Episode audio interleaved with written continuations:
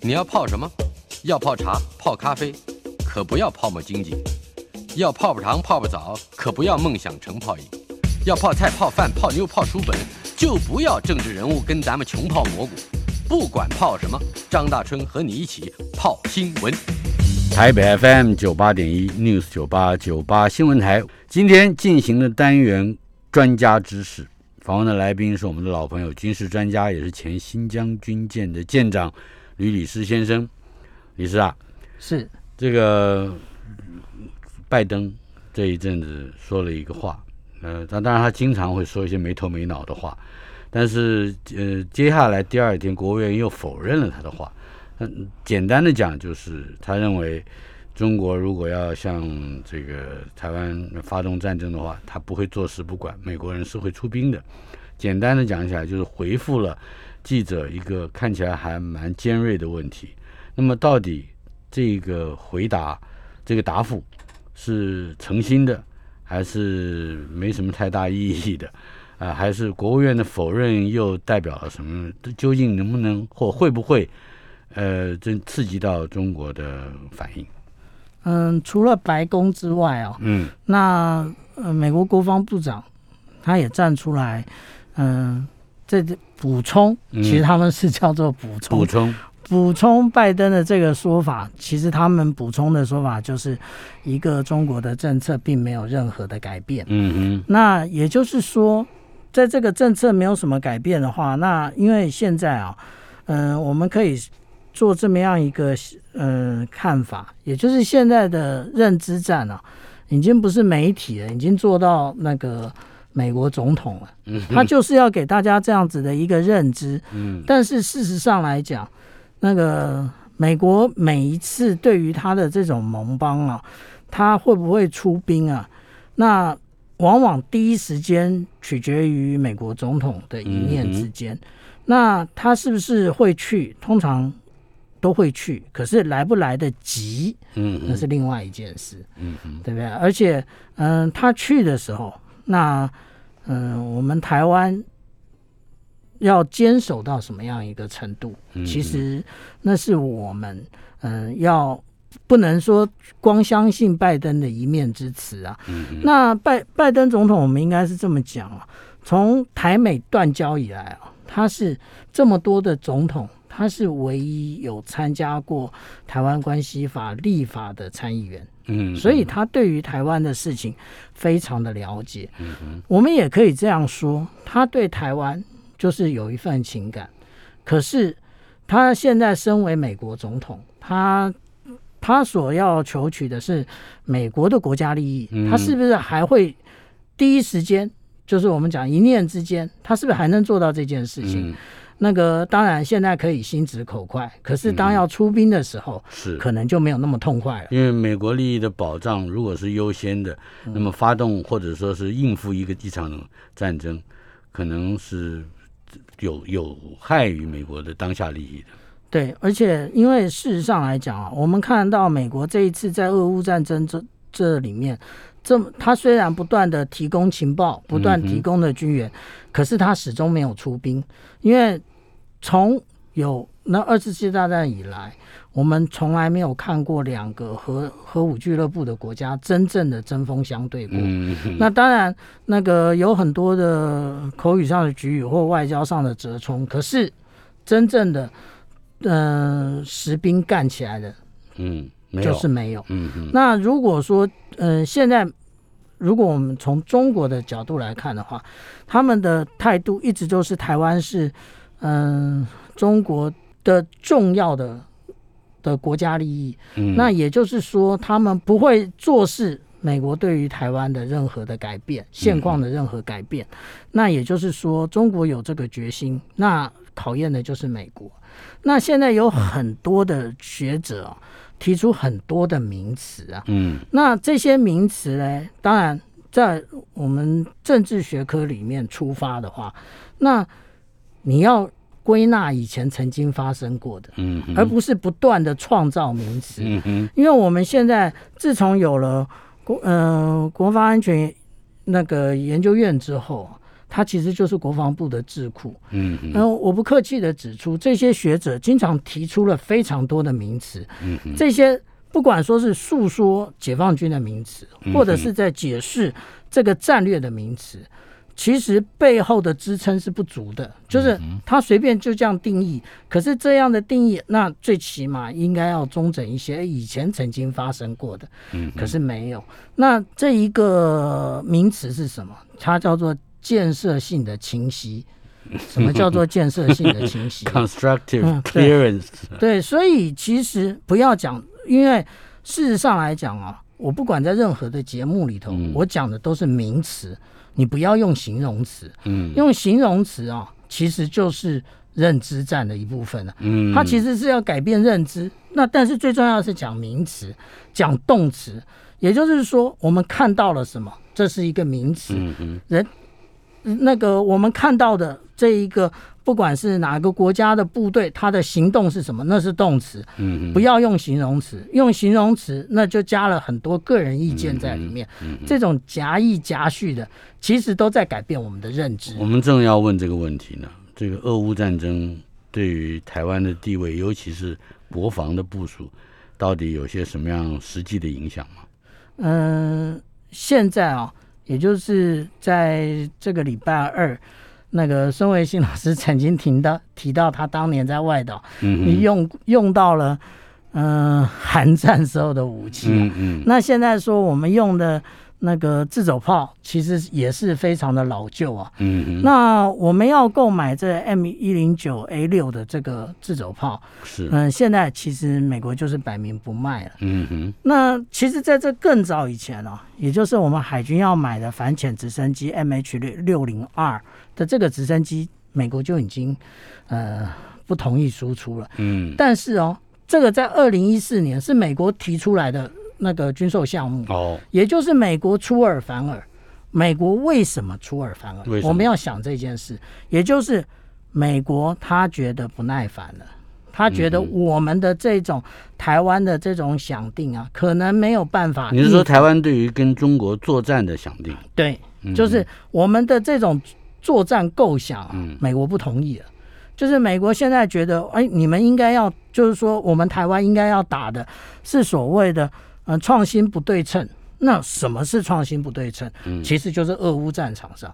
那俄乌战场上面，他用的小型的那个各种形式的无人机啊，嗯那嗯进行攻击这种。可是呢，这个是创新不对称。可是我们要回头想一想啊，我们所看到的，无论是基辅、那个卡尔科夫，嗯，甚至打得最惨的马里乌波尔，我们真的希望我们。台湾变成那个样子，那就是焦土嘛，一片焦土。那个现在俄罗斯打的就是焦土。之前有很多的，呃，专家学者，甚至我们军方的将领说，乌克兰准备要引诱俄罗斯打那个城镇战。我那时候就说，不是城镇战，他要打的是歼灭战。嗯，因为俄罗斯当年在叙利亚。他就是打歼灭战，他踩不进城镇跟你打，他就是把这个城镇全部打掉。所以我们现在看到，哎，其实他看他进入了，就是俄俄罗斯的部队，他进入任何一个城镇，不管他遇到的反抗是什么，他都要把这个城镇全部打烂，一片焦土，对，打成焦土，然后也就是你就回不来了。嗯嗯。而那至于说他的个性飞弹，大家说准与不准啊？可是。不管准不准，我们要看看他的目标到底是什么。嗯，他的目标是什么？他的目标其实很简单，就是把所有的呃基础建设，还有你的工，就是未来你可以这个国家的一个最重要的一个经济建设，它全部打掉。所以我们看到他打掉的其实都是什么？嗯，发电厂啊，他打掉的是什么？嗯嗯，除油设施啊，他打掉的都是一些。呃，包含基础建设是吧？马利乌波尔的那一个亚速钢铁厂，嗯嗯，也就是你未来没有办法再没有产业了，对你没有产业了，没有产业这件事情，就是两个世代以上都不一定能翻身。嗯，我们想想当年，从一九四九年，台湾是经过了多少年？从我们讲的农业到轻工业，然后才才有今天是。这种日子大概是整整过了半个世纪啊，那就不是两代啊。而且之前的乌克兰也没有过得多好啊，就是乌克兰他当初人家讲他叫做欧洲子宫，也就是他做代理孕母的。什么状况之下，爸爸妈妈会让自己的儿女或者是自己来做代理孕母？嗯嗯，这非常伤伤害身体的。怎么做？然后另外一个就是外籍外籍新娘的部分。当然，如果是自由恋爱，那无所谓。那但是看样子不是，他就是有计划的输出，让这一些女孩到了其他国家，就嫁到其他国家，爸爸家里可以获得一笔钱。也就是之前乌克兰就已经不好了。可是现在打得更差，那我们台湾人接受这个吗？嗯嗯，当然有很多人说，那个若为自由故，什么都可以抛。这个当然上节目可以讲啊，真的摸摸良心是这样吗？嗯哼，那可那么你刚刚提到了一个一个关键的句子，那就是美国人失去了耐心。对，可以把它跟刚才你提到的这种战争形态再连接起来吗？如果说。就是说，我们现在的战争形态，其实，嗯，排除这个创新不对称的话，我们其实想打的还是决战境外，或者是境外决战。嗯，不管是哪一种说法，就是应该以海空军为核心，然后让敌人还没有打上本土，就已经丧失了这个作战的意志，或者是觉得这这一个骨头吞不下去，然后，然后。撤军，或者是根本就不会发动这场战争。嗯，可是现在如果我们慢慢的像像这种创新不对称，买这种小武器来看的话，那也就是我们要让人家打上岸，而且我们要把自己变成乌克兰。对，那也就是当然之之前，美国总统奥斯汀他就讲了，没错，我们就是要让就是要让呃消耗。俄罗斯让俄罗斯未来无法发动一场现攻击俄那个乌克兰的这种战役，可是他是用乌克兰来消耗哎。那如果我们今天把乌克兰跟俄罗斯两个名词换成中国跟台湾，那也就是美国要用台湾未来要用台湾来消耗中国。那也就是他觉，因为现在在俄乌战场上面有很多事是我们不太清楚的。那就是说，他到底给了什么样的情报？那这，例如说，我们现在战争最重要的是那 data link，它到底是怎么样 data link 的？其实我们外界无法得知。有很多人说，哎，他们好像才从二零一四年开始合作嘛，并不是。如果说我们从现在台湾也有的，就是说美国对于台湾的州伙伴计划，嗯哼，乌克兰什么时候开始的？一九九三年开始的，也就是从乌克兰独立两年后。就已经开始了美国对于乌克兰的州伙伴计划，嗯哼，海上海空的所谓的海洋围风这个军演，到底是从什么时候开始的？也是从一九九八年就开始，一九九八年到现在已经二十多年了，嗯，也就是他们的军方的合作已经超过二十年了。我想一想，我们现在想一想啊。我们看到现在有所谓的呃说法，说什么美国的海豹部队啊、绿扁帽啊、三三角洲啊这些部队到台湾来做训练了。可是我们什么时候跟美军做过这一种相相相互可操作性的这个军演？嗯嗯。如果是以海洋为风来讲的话，就是美国跟乌克兰做，他们可是有做到这一种呃。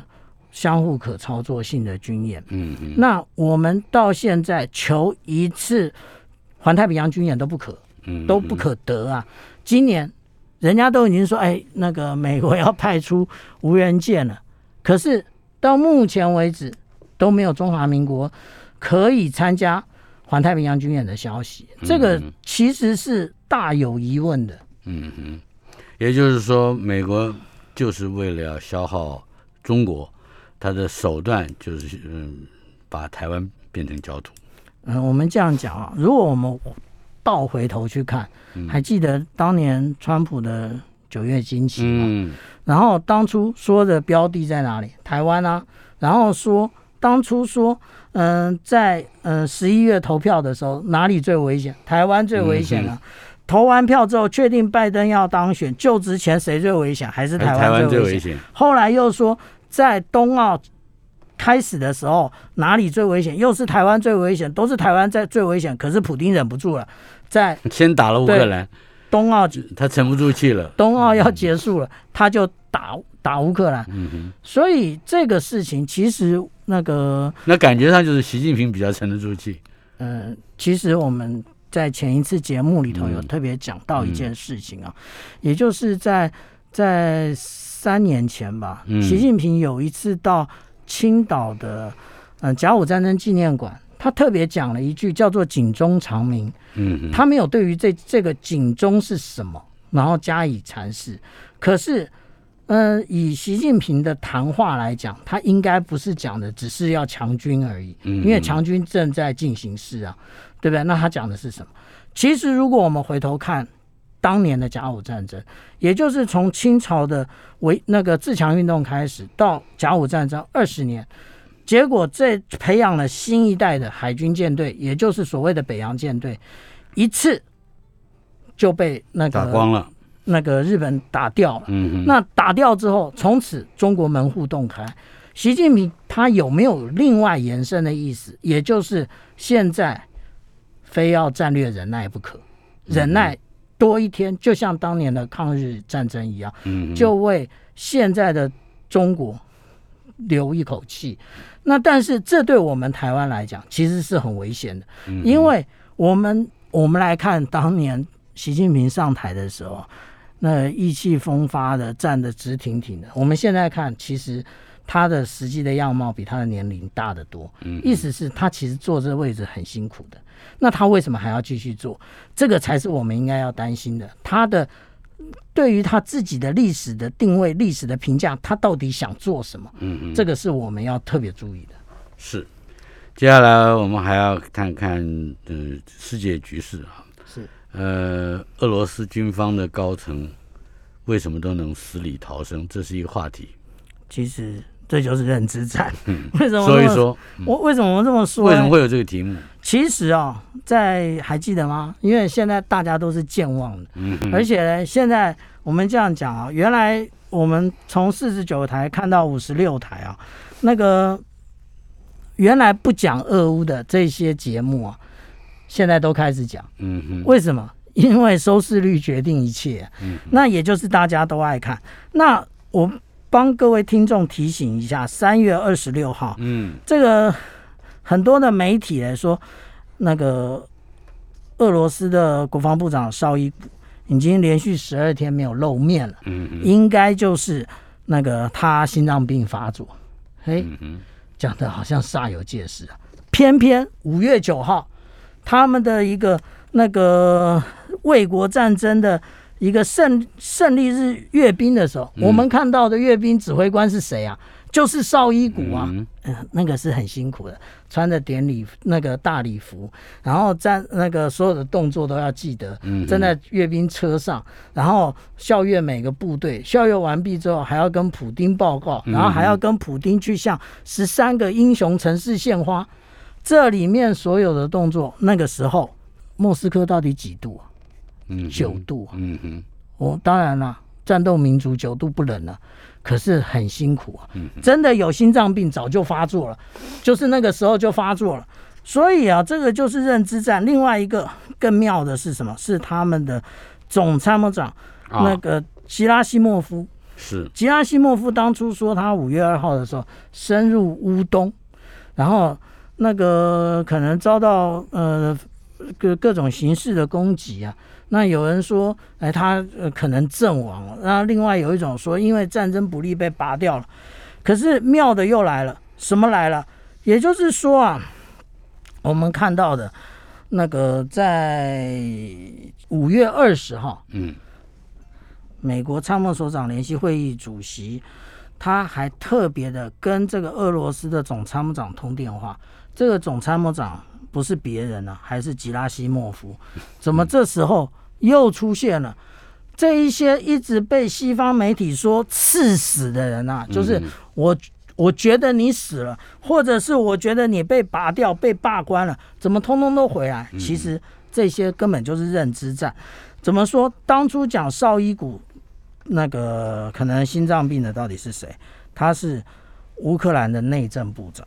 嗯，还有另外一个是乌克兰未来研究所的共同创办人，也就是一个智库。嗯嗯，那这怎么会是俄罗斯的人？到底有没有得心脏病？他的国防部长要有没有得心脏病？问乌克兰呢？这不是请鬼拿药单吗？怎么可以相信呢？如何确定呢？有没有经过查证呢？还有啊，过去这几个月以来，一直不停的会传出一个一个消息。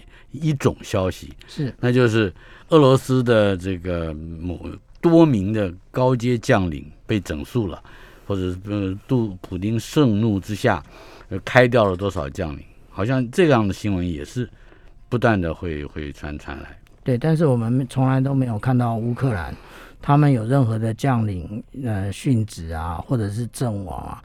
那感觉乌克兰应该是那个攻无不克，战无不胜啊。可是。实际从战场上看来，嗯，俄罗斯打的并不好，但是呢，就是说跟他当初做军事事务革命，提升他的战力来评估的话，他打的是不好。嗯，可是也没有说像乌克兰这样所宣称的，所以其实现在战争的样貌非常多元，我们叫做混合战哦。嗯，也就是说。嗯，现在战争的情形并不是我们所想象的，可能更重要的是在媒体上面的一个那个认知战、认知领域的作战。稍后片刻，马上回来跟军事专家吕律师再来继续谈我们的俄乌战争。台北 FM 九八点一 News 九八九八新闻台，今天进行的单元。专家知识，访问的是军事专家吕律师。今天的主要话题是从俄乌战争来呃说起。嗯，刚才有一个名词啊，就是认知作战。这个名词我们现在最近这一两年开始比较熟悉了，而且我们的总统也也会说，我们现在要发动一个认知作战。嗯，而且他发动的形式还很很丰富啊，就是。任何一条新闻都有可能是认知作战的一环。谈谈，嗯，我们现在在俄乌之战中会遭遇到哪一种认知作战的洗礼？嗯，其实认知战哦，嗯，其实最早形式它叫做混合战。嗯，然后嘞，还记得我们刚刚讲到的那个，呃，俄罗斯的总参谋长，其实这个是他的一篇论文呢。嗯哼，这这就是呃吉拉西莫夫，这是他的一篇一篇论文，在讨论未来作战形势。哦，那他在二零一三年写完这个这个战争形势之后呢，他就投入战场，投入哪里？投入克里米亚战场上面，直接这样运用。所以为什么当时我们看到的克里米亚，其实他们是先进入公投的？那当然，克里米亚它有它的背后的历史因素，还有它的它的种族的关问问题。但是最重要的是，因为它被认知战。嗯，那所以现后来大家就开始慢慢的，呃呃，深入这个做认知战的形式。以欧洲来讲，它甚至有一个研究所专门在研究这个认知战。我看到也不是太久以前。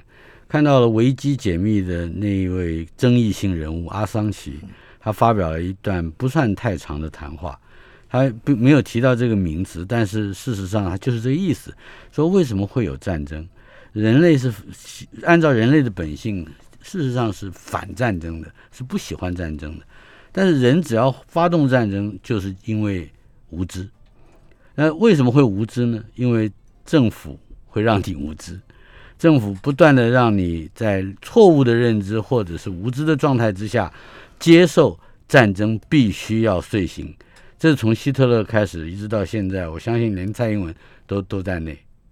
你知道，你是一个权力的拥有者，要确保你的权利，而且你要假设你这个权利是有敌人的，呃，或者说要强调啊这个敌人的可怕的的这个特质，这这那这战争就不远了。嗯，我们常常在台湾看到的啊，是嗯，感觉上好像是嗯，国军无敌啊。嗯哼。那但是事实上来讲，我们从一开始讲到的，嗯，美国对台湾的军售就可以看得出来，为什么美国现在开始对于当年，嗯，川普总统他军售项目，嗯哼，做了非常多的改变，而且这个改变呢还在持续中。那其实也就是代表他认为我们台湾这种建军模式不符合。美国的想象，嗯，那美国的想象是什么？其实目前没有说。那但是如果我们来看俄乌战争的话，它可能更趋向这种方式，因为这种方式可以造成解放军最大的杀伤，然后可以真正的消耗解放军的战力，就像现在乌克兰在消耗俄罗斯一样。嗯，那。所以不断的讲说，嗯嗯，扫把也可以上战场啊，或者是我们应该拿那个红准的，嗯，反装甲火箭就每人一枚就可以怎么样啊？然后或者就是说，嗯嗯，解放军的航空母舰其实只是嗯训练用的啊，对台湾不造成实际的影响啊，嗯，或者是嗯解放军的贪污的状况啊怎么样？其实都是在塑造这一种认知的氛围，那认为说，呃，我们可以一战。可是事实上来讲，就诚如那个大川老师刚刚讲的，在人类的历史里面，其实战争是最无知的，而且战争其实没有胜利者，只有幸存者。也就是能活下来的，都是我们现在看到的乌克乌克兰，他的人民是怎么样活下来的。其实是逃走活下来，没有有的在，例如说在我们看到，嗯，马里乌波尔或者是基辅，或者是嗯当初出现这种嗯屠杀的布查，其实都还是有人的，因为有些老人家他没办法走，那老人家没走，那照顾的年轻一代等于也不能走，最后能走的就是妇女跟小孩，嗯嗯，那希望为这个。这个家或者为这个国家留下一脉香火，就是把让妇女小孩走。嗯，可是走了怎么回来？这又是另外一个课题。嗯哼，是。呃，从乌克兰这个呃被入侵以来，呃，美国国防部部长奥斯汀在和俄罗斯国防部长的第一次会谈之中要求停火，这是一个不不太寻常的举动，对吧？对，因为我们在在一直都感觉到说，我因为我们台湾大部分都看西方媒体，然后西方媒体的说法一直都是，呃，乌克兰的战况其实很乐观啊，那俄罗斯溃不成军啊，过一条河都过不了啊，然后他的直升机只要飞起来就被打掉啊，这是我们的被建构的一个认知。是，但是如果真是这样的话，那其实，那个奥斯汀他不必要去找这个，呃，绍伊俄罗斯的对。国防部长，他不必找绍伊古对谈，嗯哼，对不对？当胜利的一方，那为什么要找失败的一方对谈呢？没有必要，完全不接受，因为这样一定打到最后，然后才能够获取最大战果。那为什么是这样？可见有很多事是我们不知道的。那。至于说，呃，我们看到泽伦斯基他不同意这个，就是说现在之前他还愿意就领土问题，就是否加入北约问题，然后跟俄罗斯进行讨论。他现在不讨论了，嗯嗯，他现在说寸土不让，千万不要认为说他是因为现在的战况比较乐观，而是因为如果他现在愿意退让了，他就没有发言的地位了。他会遭到内对，除了失去话语权，他生命会不会遭受影响？因为这一些亚速营的人会饶过他吗？就是这些人在战场上失去了这么多，失去了生命，然后结果只是最后你这些军人在前线，嗯嗯浴血奋战，结果你文人在后面说要说嗯说要和谈了，真的可以吗？这个也就是当年日本在还没有遭受到那个原子弹攻击时候，这他们的军人内阁打死不投降的原因。那之后实在是因为广岛长崎两颗原子弹的影响太大了，而且美国摆明了后面还有，嗯，那所以不得不接受投降。所以投降这就是说和谈的这件事情，其实不能由军人来讨论，而是要由谈判的那个现在的现况，双方的现况才能够理出他的一个头绪。嗯嗯。另外啊，我们对于投降这件事情，似乎。呃，也不是太清楚啊。是，嗯，在中国的传统，嗯，我相信全世界大概很多的地方或者文化或者是文明啊，用这个角度来看，都有这么一点，就是投降的一方，那个投降的领领导者是要是要死的，也就是说，你不能说啊，那我打打打，嗯，打打我就不打了，那我就投降，不保全老百姓的唯一。条件是那个带头的人要付出生命的代价。嗯，这就是现在乌克兰的难处。嗯，那当然，这也是为什么大家一直在谣传，普丁这个又得了几种癌症啊，手又发抖啊，然后那个看阅兵脚要盖那个那个毯子啊什么，其实都是从这种想法出发的。嗯哼。好，那么美国参谋首长联席会议主席和俄罗斯的总参谋长也通了电话，是这样吗？对，那这个就很妙了。为什么这么说？就是国防部长对国防部长，参谋首长联席会议主席对总参谋长，那他们到底要谈什么？而且他们都有一个共同的答案呢，就是他们其实对于会谈的内容呢都要保密。嗯哼，为什么要保密？如果说现在是准备要进入和谈的话，那就应该告诉大家，那为什么？那这中间代表什么？那我我也不想摄入太多我个人的看法。那但是啊，如果说我们从那个《华盛顿邮报》它里面谈到了那个有关于嗯五角大厦的官员，他说他说呃以前。绍伊古，也就是俄罗斯的国防部长，他都不接电话的。那他后来为什么接了电话？是什么促使他改变了主意呢？这个他说他不确定的原因是什么。这个还在塑造一种俄军败战的氛围。嗯，那就是你败战，所以才愿意接，或者是这么说好了，就是你打太多了，电话打来太多了，或者是嗯，会不会跟核生化这种作战模式？有什么可能性？那大家接起电话来，先把红线画清楚。嗯，这个或许就是他们不愿意透露而需要保密的原因。是，稍后片刻，马上回来。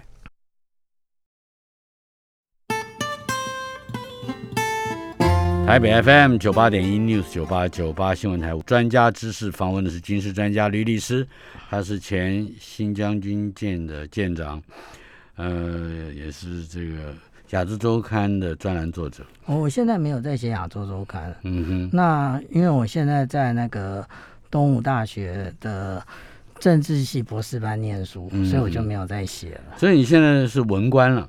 没有，我现在就是勤耕雨读。嗯哼，什么时候会拿到学位？嗯，依依照现在呃的这种大学博士班的这种呃规定跟氛围来讲的话。像我这种老灰啊，应该是拿不到。那 因为他的时间非常，就是说他需要的条件非满足的条件非常多。嗯，例如说要去投稿 CSCI 的这个论文啊，嗯，那还有英文的检定啊，什么这些。那虽然这些看起来都不难哦，但是其实我们还有要做的很多，就是说我们上的课还要做一些研究啊，什么。嗯，其实。嗯，这也就是嗯，之前为什么博士无用论，然后去做鸡排，真正的原因。而且因为现在哪怕是念完博士出来，嗯，所可以从事的工作其实有限了。那虽然台积电最近招了一个嗯政治政呃政治学的博士，然后年薪五百万啊，嗯，可是对不起啊，只有一个，人数我相信。你是非常用功的哈。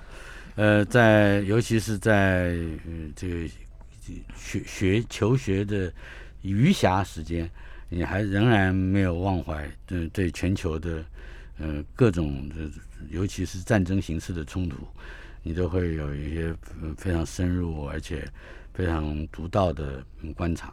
这这就是做学者的一个很重要的品质嘛，不是吗？那，做学者是不敢了。就是说，我们因为这个是我，就军事是我比较熟悉的领域。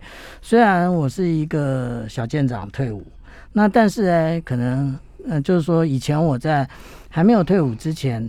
那我我我也曾经参加过国军的军事著作金像奖，就是要写军事论文的。那我也曾经得奖过。那我当初领奖的时候啊，坐我旁边的一个陆战队上校，他说：“哎，小呃老弟啊，你是来带领奖的？”我说：“ 不是。”他说：“那你那个团队是你最菜，所以你今天来领奖。”我说：“不是。”他说：“那你那团队几个人？”我就说：“我一个人。”那我写的题目到底是什么？我写的题目就是飞弹防御的问题，而且我那个年就是民国八十八年写的。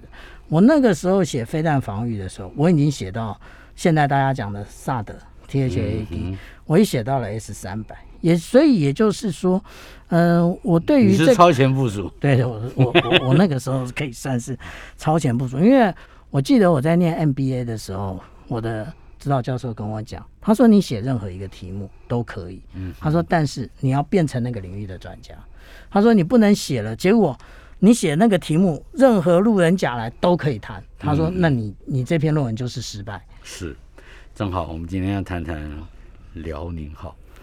嗯，辽宁号的问题啊，其实我们。一开始所知道辽宁号的动作是四月底，他离开了北部战区。嗯，那他离开了那个青岛，然后他离开了青岛之后呢，那事实上来讲，他在他其实他一开始的编队只有辽宁，然后再配合了嗯零五五的飞弹驱逐舰，这艘驱逐舰是一一万两千多吨，嗯。呃，中国的网民喜欢称它叫做万吨大驱啊，嗯，可是美国的认认知是它不是驱逐舰，它是巡洋舰，嗯，那嗯，它的战力呢，其实现在大家并没有做完全的解读，我们以后有空可以来好好的谈谈零五五啊。那除了这艘之外，它还跟了现在三艘的那个零五二 D 的飞弹驱逐舰，这个是七七千五百吨的一个巡洋舰，一般来讲。美国认为这种巡洋舰的规模就是跟它的伯克级驱逐舰是类似的。那另外呢，它就它出来的时候就是这几艘，另外带。你说零五二是几艘？四艘。零五二 D 三艘。三艘。三艘，另外带了一艘那个九零一综合补给舰“呼伦湖号”。那它从北部战区出来是这个样子，可是它到了那个嗯东海的时候，它汇合了。那个东部战区的零五二 C 的飞弹驱逐舰，那这个驱逐舰这一种零五二 C 呢，其实它上面使用的防空飞弹就是 S 三百，就是 S 三百舰用型的。那那个这个是我们讲到零五二 C，它汇合了一艘，另外还有一艘零五四 A 的飞弹护卫舰。那这种护卫舰的规模大概就跟我们台湾的成功级舰是类似的。那它它汇合之后，事实上它在嗯，五五月二号的时候，他通过了钓鱼台附近，然后穿越宫古海峡南下。他南下的这个海域哦，很有趣。现现有将领说，这个是我们海军中华民国海军的苏博区啊。其实我觉得很勇敢啊，因为我记得没错，苏博区这个位置啊是有机密等级的。嗯，你现在竟然把它讲出来，那他到这里。其实我们刚刚讲说，他其实他从五月二号就进入了，他就在五月二十四号的时候，嗯他回那个开回到北部战区，嗯那也就是说，他其实做呃等于是说在呃超演的时间长达二十天左右，嗯，扣除了这航行的部分，是。他超演了二十天，而且这二十天呢，其实他超演的内容非常有。有意思啊，怎么讲有意思？哎，就是除了我们刚刚讲说，它是在我们台湾的苏博区海军，我我们什么叫做苏博区？也就是我们以前看到的汉光演习，海空军都战力东迁，嗯，那空军呢进入了嘉山基地，海军呢进入苏博区，就是到了这个位置，那这个位置。就是这一次那个辽宁舰超演的位置，那也意思就是我们的后路已经被超了。嗯，但是这个我们后路被超了，如果有人有将领讲这句话，我非常的非常的不能接受。为什么？因为这个在二零一六年跟二零一七年，还记得那段时间，解放军开始绕岛巡航的时候，嗯，那个时候我就讲了，那个时候我在《自由时报》还有在媒体上，我就提到说，我们应该要改变想定，我们不能够再站立东迁了，因为我们的后路已经被抄了。那个时候大家都认为他们的辽宁舰是纸糊的，没用。现在现在竟然。他们超了二十天，那还有人说这辽宁舰是训练是训练舰。如果从山东舰的角度来看，就是他们的第二艘航空母舰来看的话，没错，辽宁舰是训练舰。如果从下个月即将要下水的零零三这个具有那个电磁弹射能能力的航空母舰来看，没错，辽宁舰是训练舰。可是辽宁舰具不具有作战能力？嗯，这个是我们中华民国应该担心的。是，其实是有，为什么是有？因为它就是超后路的。那么他对台湾也另外用另外一个名字讲，它是有针对性的。对，那他这一次的演演习其实就是针对性。为什么？我们只看到了，我们先看到了这个辽宁舰的部分，我们后来又看到了运八那个反潜机从西南防空识别区进入，然后穿越巴士海峡进入到东南防空识别区。有的学者说这是一种前行攻势，我又不是在在打螳螂拳，什么什么前前行攻势？这个叫做空中反潜制压。什么叫做空中反潜制压？也就是针对柴电潜艇做的。嗯，现在日本、台湾还有那个菲律宾，谁在用没有绝气推进系统的柴电潜艇？就中华民国。嗯。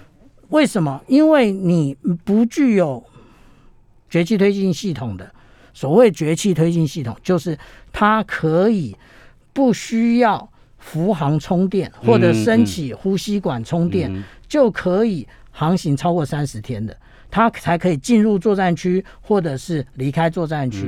那如果像我们的呃建龙级来讲的话，三天就要浮航充电，它只要。当然，浮航充电是一种说法，它可以升起呼吸管。浮航充电会被那个这种反潜机它的雷达发现。同样的，也有它如果是升起呼吸管的话，它呼吸管因为很热啊，因为它排排气嘛，那也会被它的前视红外线发现。那它只要连续超过九十六个小时，也就是我们的。潜舰根本无法进入这块区域。这一次到底是超了几天？从五月五号到五月八号，就是九十六个小时的，是空中反潜制压，所以它根本就是针对性，针对的，根本不是。而且你刚刚提到了，就是我们的将领很担心的，就是那就是我们的舰队的疏泊区，那个疏是疏散的疏，对，泊是停泊的泊，就是我们的舰艇疏散停泊。换言之。呃，在开始演习之前，或者是演习结束之后，就要停停在那个地方。就是当我们的西岸集结的地方，对西岸被攻击的时候，我们的舰艇就要到东岸去进进行疏泊。那进行疏泊的时候，那也就是说，我们一来就是等待外援，第二个等待时机，就是我们。趁着他们已经进入我们飞弹射程，或者是嗯，他们已经建立了那个滩头堡的时候，我们从后面攻击。但是现在的状况就是我在二零一六年跟二零一七年讲的，我们后路已经被断了。嗯，我们现在如何输博？那个时候我就提出来说，我们要想清楚未来有什么样的解决方案。但是，但是在一个已经有了。认知作战的目这个目标之下的这样的新闻或者说是论述里面，你刚刚提到的嗯这种想定或者更新想定是不应该存在的，对不对？嗯，其实嗯有有现役的长官跟我讲，他说无论国军发生什么事啊，例如说发生了外遇啊，发生了贪污啊，最可恶都没有讲实话的吕律师可恶，所以。吕律师最可恶，所以要想尽办法。然后他们之前因为没有人讲讲这个议题，那媒体当然来访问我。两个礼拜以后你再来可恶一下，好不好？嗯，是好。